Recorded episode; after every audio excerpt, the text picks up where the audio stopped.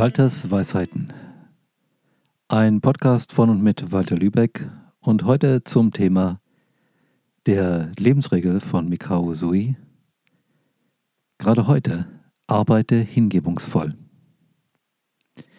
Die Lebensregeln beschäftigen mich, seitdem ich sie kennengelernt habe im Jahre 1987, praktisch jeden Tag, weil ich festgestellt habe, dass sie sehr dabei helfen können, ein besseres, ein angenehmeres, ein glücklicheres Leben zu haben. Ganz viele Themen im Leben eines Menschen ergeben sich aus Karma. Was ist Karma? Karma ist das Gesetz von Ursache und Wirkung. Ich mache etwas und es gibt ein Ergebnis. Und dieses Ergebnis, das äh, gefällt mir vielleicht oder vielleicht auch nicht. Und in dem Moment, wo ich diesen Zusammenhang nicht nur verstehe, sondern an mich heranlasse, kann ich anfangen, anders zu entscheiden. Ich nenne das eine inspirierte Entscheidung. Inspiriert bedeutet für mich, dass ich von außerhalb, von Lichtwesen, von der göttlichen Quelle, eine Anregung bekomme, etwas zu tun. Eine Anregung ist nicht dasselbe wie eine genaue Arbeitsvorgabe. Absolut nicht. Ich muss das ausgestalten, das Beste daraus machen, in meinem Umfeld, aufgrund meiner Lebenserfahrung. Trotzdem, die Richtung bekomme ich vorgegeben. Intuition ist für mich etwas anderes. Intuition ist, wenn mein Unbewusstes auf der Grundlage meiner Lebenserfahrung, meiner Vorteile, meiner Werte, meiner verschiedenen Einstellungen, Erinnerungen eine Entscheidung bereitstellt, eine Ansicht bereitstellt, die ich nur mit meinem Bewusstsein alleine nicht hätte bekommen können. Also hat Intuition etwas mit mir zu tun, mit Quellen in meinem Unbewussten und Inspiration hat für mich etwas zu tun mit dem, was von außen zu mir kommt, aus spirituellen Quellen, aus göttlichen Ebenen. Und in dem Moment, wo ich inspiriert arbeite, also das, was ich tue, ich könnte das auch lösen vom Beruf, einfach sagen, alles, womit ich mich beschäftige, sobald ich das inspiriert tue, löst sich das Karma auf. Vielleicht hast du dir schon zu Beginn von diesem Podcast überlegt, warum übersetzt der diese Lebensregel so? Die kenne ich doch anders, das hat auch was mit Karma zu tun. Ja und ähm, jein. Nun, die Lebensregeln von Usui habe ich zuerst in einer Form kennengelernt, die Hawaii Takata, die Reiki in den Westen gebracht hat, veränderte. Sie hat vieles bei den Lebensregeln dazugedichtet, verändert. Das hatte sicherlich mit ihrem Leben, mit der Zeit zu tun, in der das Ganze geschah in den USA. Sie hat aber nie darauf hingewiesen, dass sie das verändert hat. Sie ähm, erfand neue Lebensregeln, wie zum Beispiel Ehre deine Eltern, die Älteren und die Lehrer. Und diese Lebensregel gibt es nicht. Usui hat die nie formuliert. Ich habe mich, sobald ich den Text von dem Gedenkstein neben Usuis Grab in Tokio fand und äh, ihn übersetzen ließ, nach den Original-Lebensregeln gerichtet und habe festgestellt, sie sind in sich spirituell völlig klar und bringen uns näher an unser göttliches Selbst. Sie bringen uns näher könnte ich auch einfach sagen, an Glück, Erfolg, an Gesundheit. Sie, sie beugen Konflikten vor, Streitereien, Stress, Nerverei. Und äh, das ist für mich absolut erstrebenswert. Die Inschrift auf dem Gedenkstein neben Usuis Grab ist gehalten in Altjapanisch. Diese Form der Sprache und der Schriftsprache wurde, soweit ich weiß, bis in den Zweiten Weltkrieg hinein in Japan verwendet. Danach gab es eine Schrift- und Sprachreform. Nun, es gibt heutzutage nicht so viele Leute, die das noch wirklich lesen können, was auf dem Stein steht. Man kann sich vorstellen, das ist so ähnlich wie, äh, wie Althochdeutsch vielleicht. Und ähm, deswegen gibt es eine ganz wichtige Regel, die beherzigt werden sollte bei dem Umgang mit solchen Texten. Es ist wichtig, das geistige Umfeld, das kulturelle Umfeld mit zu berücksichtigen. Und Usui war nun mal Buddhist durch und durch. Natürlich hat er auch mit Shingo, Shinto zu tun gehabt und er hat zu tun gehabt mit äh, verschiedenen Richtungen des Buddhismus und er hat äh, sich sicherlich auch mit anderen Religionen befasst, aber er ist äh, in einer buddhistischen Schule als Kind erzogen worden und er ist auf einem buddhistischen Friedhof begraben worden. Und ganz viel spricht dafür, dass er auch zwischendurch sehr überzeugt mit dem Buddhismus umgegangen ist, wie viele andere Japaner auch.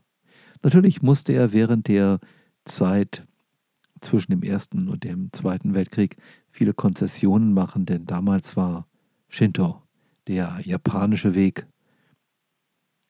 mit den Kami, den spirituellen Wesen der Natur, das, was vorgeschrieben wurde. Trotz alledem hat sich der Buddhismus gehalten und er wurde, wie praktisch alles, was nach Japan kam, sorgfältig und genau japanisiert. Nun, im Buddhismus geht es natürlich um Karma und es geht darum, wie man Karma vermeidet. Das ist etwas, was bei uns im Westen eher begrenzt angekommen ist. Karma, also eine negative Wirkung von Handlungen, ergibt sich im Grunde daraus, dass wir nicht aus dem Herzen, aus der Liebe, aus der Güte heraus etwas tun, sondern aus dem Ego, aus Angst, Gier, Neid, Eifersucht, Hass, Missgunst. Und in dem Moment, wo wir aus dem Ego heraus irgendetwas tun, wird das Ganze, naja, sagen wir mal schräg. Und klar, jeder Mensch hat diese Tendenzen, doch ähm, wir müssen nicht danach handeln. Wir können auch zum Beispiel über Meditation, über Psychotherapie, über spirituelle Beratungen, über das Lesen von klugen Büchern, über Seminare und so weiter nachdenken, Tagebuch schreiben, bei uns aufräumen. Wir können vergeben lernen. Wir können lernen, die Karma-Maschine in uns mal runterzufahren. Und plötzlich wird das Leben sehr viel einfacher. Es wird sehr viel einfacher allein dadurch, dass wir aufhören, ständig neues Karma, oder ich könnte auch sagen, ständig neue Verwicklungen, ständig negative Echos, Auswirkungen von disharmonischer Art zu produzieren. Dann können wir uns endlich mal dran machen, das, was noch an altem Karma gibt, aufzuarbeiten, in Ordnung zu bringen. Und im Grunde ist das ganz ähnlich wie neues Karma zu vermeiden, nur dass wir im Nachhinein damit umgehen. In meinem Rainbow Reiki Programm meiner Schule wird das sehr viel verwendet. Das heißt, es gibt da eine Menge Techniken, die sich mit verschiedenen Aspekten der Karma-Arbeit befassen. Und letztlich geht es immer darum, das Herzchakra zu aktivieren, zu harmonisieren, zu vergeben. Und zwar nicht vergeben wegen dem anderen, sondern vergeben wegen mir. Wenn ich also mit dieser Lebensregel umgehe und sage, gerade heute, arbeite hingebungsvoll, dann ist hingebungsvoll aus dem Herzen. Arbeit ist in diesem Zusammenhang jede Form von Tätigkeit, auch private, nicht bezahlte Tätigkeit. Und aus dem Herzen arbeiten bedeutet aus der Liebe heraus arbeiten, nicht aus dem Ego. Aus der Liebe heraus arbeiten bedeutet von der Seele her Impulse bekommen, von Lichtwesen, Schutzengel, Geistführern Impulse bekommen, was zu tun ist. Oft glauben Menschen, dass wenn es diese Inspiration aus göttlichen Quellen gibt, wir im Grunde wie eine Marionette nur zu tun brauchen, was uns vorgegeben wird. Das ist meiner Ansicht nach nicht so. Denn, wie, zu, wie schon zu Anfang gesagt, bekommen wir natürlich eine Richtung vorgegeben. Wir kommen in Kontakt mit total interessanten Informationen, die uns weiterhelfen. Und dann müssen wir unsere Lebenserfahrung, unsere Intelligenz, unsere Scharfsinnigkeit einsetzen und das, was wir an Richtung bekommen haben, einfach umsetzen in einen praktischen Plan. Also so ähnlich wie wir bekommen ein gutes Urlaubssignal, ein richtig schönes Urlaubssieg. Jetzt müssen wir aber das Geld besorgen, wir müssen den Flug buchen, wir müssen Hotel finden, wir müssen unsere Sachen packen, Urlaub einrichten und so weiter und so weiter. Das heißt, das machen die Lichtwesen für uns ganz bestimmt nicht. Warum sollten sie? Das ist unser Job. Doch sie können uns eine Inspiration vorgeben. Für mich hat diese Lebensregel gerade heute, arbeite hingebungsvoll, ganz viel zu tun mit dem Herzchakra, mit dem vierten Chakra. Das Herzchakra hat eine einzigartige Funktion. Es verbindet nämlich die spirituellen Ebenen des Seins, der Schöpfung im engeren Sinne, mit den materiellen Ebenen der Schöpfung im engeren Sinne.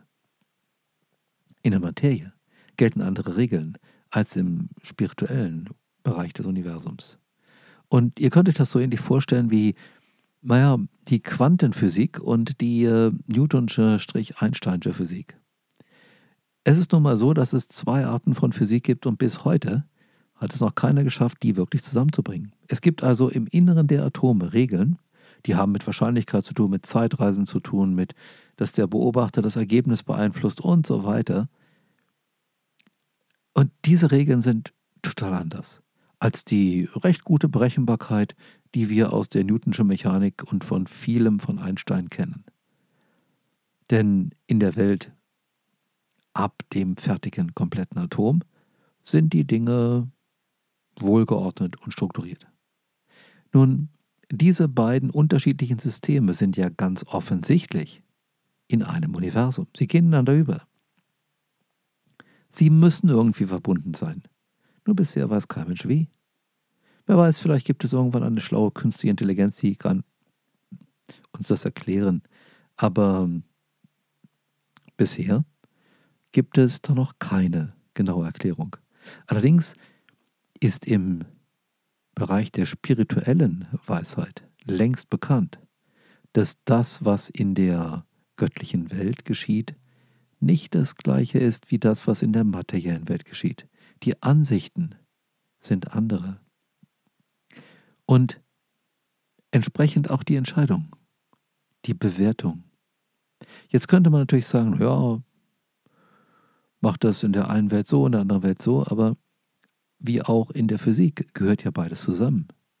Für mich ist das Bindeglied zwischen spirituellem und materiellem ganz einfach das Herzchakra. Denn die Liebe kann verbinden, was an sich gar nicht verbindbar ist.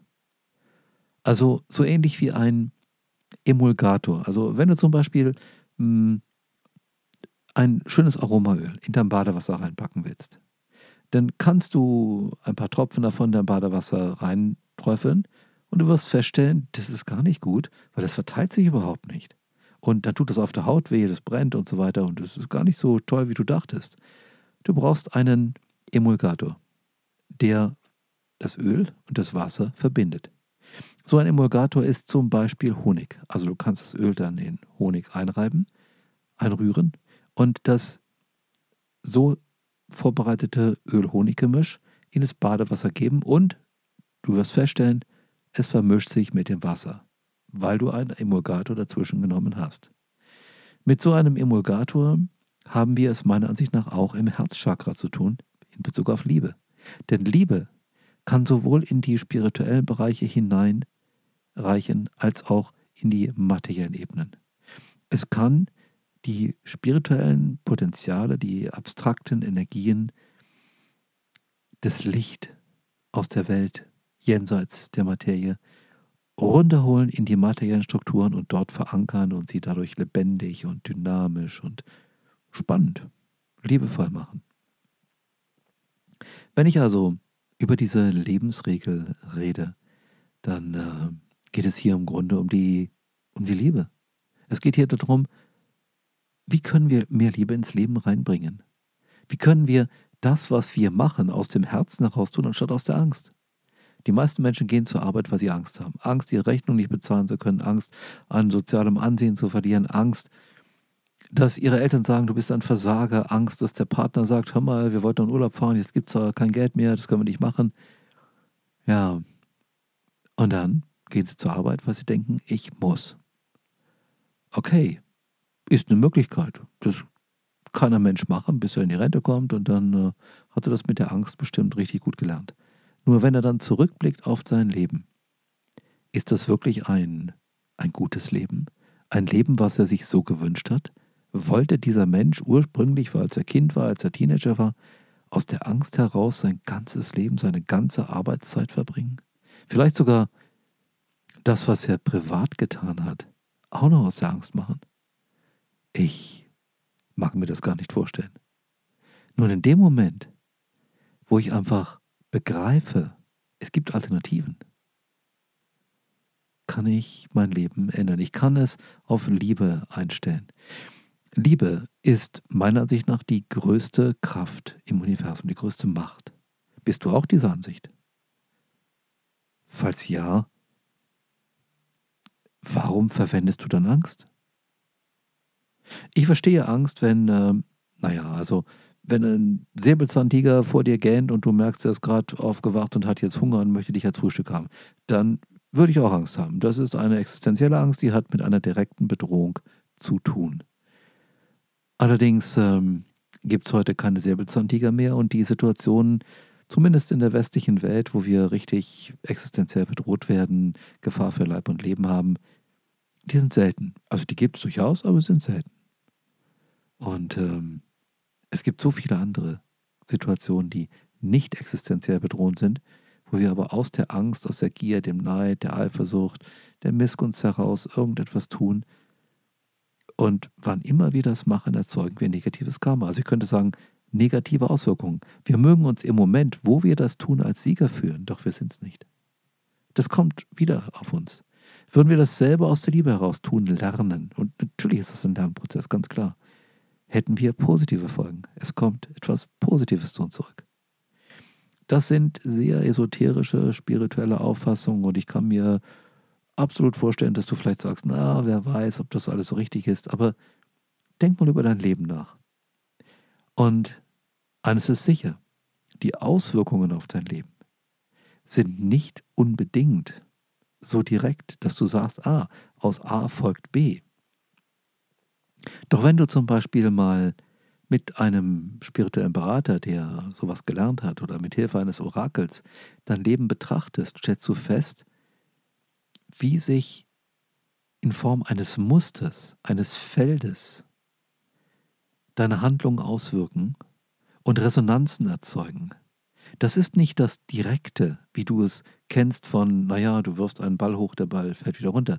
Es ist selten so. Es ist eher so, dass du eine Art Qualität in dein Leben hineinholst und die Qualität erzeugt Resonanzen bei ähnlichen Qualitäten und dann kommen die zu dir, du ziehst sie an, du setzt dich damit auseinander und wahrscheinlich magst du das nicht, wenn andere Leute dir gegenüber aus Angst, Gier, Neid, Eifersucht, Hass und so weiter heraus handeln. Es ist unangenehm, finde ich jedenfalls, Menschen zusammen zu sein, die Dollarzeichen Augen haben und du weißt genau, die sind nur mit dir zusammen, weil die Geld wollen. Entweder deins oder über dich an irgendwas rankommen. Und dann bin ich mir ehrlich gesagt dafür zu schade. Das mag ich gar nicht. Ich arbeite mit Geld und nicht für Geld. Das heißt, Geld ist ein Werkzeug. Geld ist ein, eine Möglichkeit, Dinge zu tun, aber nicht der Grund, warum ich etwas tue. Da habe ich andere Gründe. Zum Beispiel die Welt zu einem Paradies für alle Wesen werden lassen, jedenfalls einen kleinen Beitrag dazu liefern. Wenn du mit dieser Lebensregel dein Leben verbessern möchtest, überlege dir, wie kannst du dich aus der Liebe, der Güte, dem Mitgefühl heraus motivieren, etwas zu tun? Und damit meine ich nicht dich aufgeben, denn es geht darum, die Liebe zu dir genauso wie die Liebe für andere. Es geht um das Einlassen, es geht um das Hingeben, nicht um das Aufgeben. Hingabe und Aufgabe, grundverschiedene Sachen. Es geht hier nicht ums Mutter-Theresa-Prinzip. Es geht hier nicht darum, dass du dich selbst verleugnest. Es geht darum, dass du dich liebst und weil du dich liebst, gehst du liebevoll mit anderen um. Und plötzlich hast du ein gutes Leben.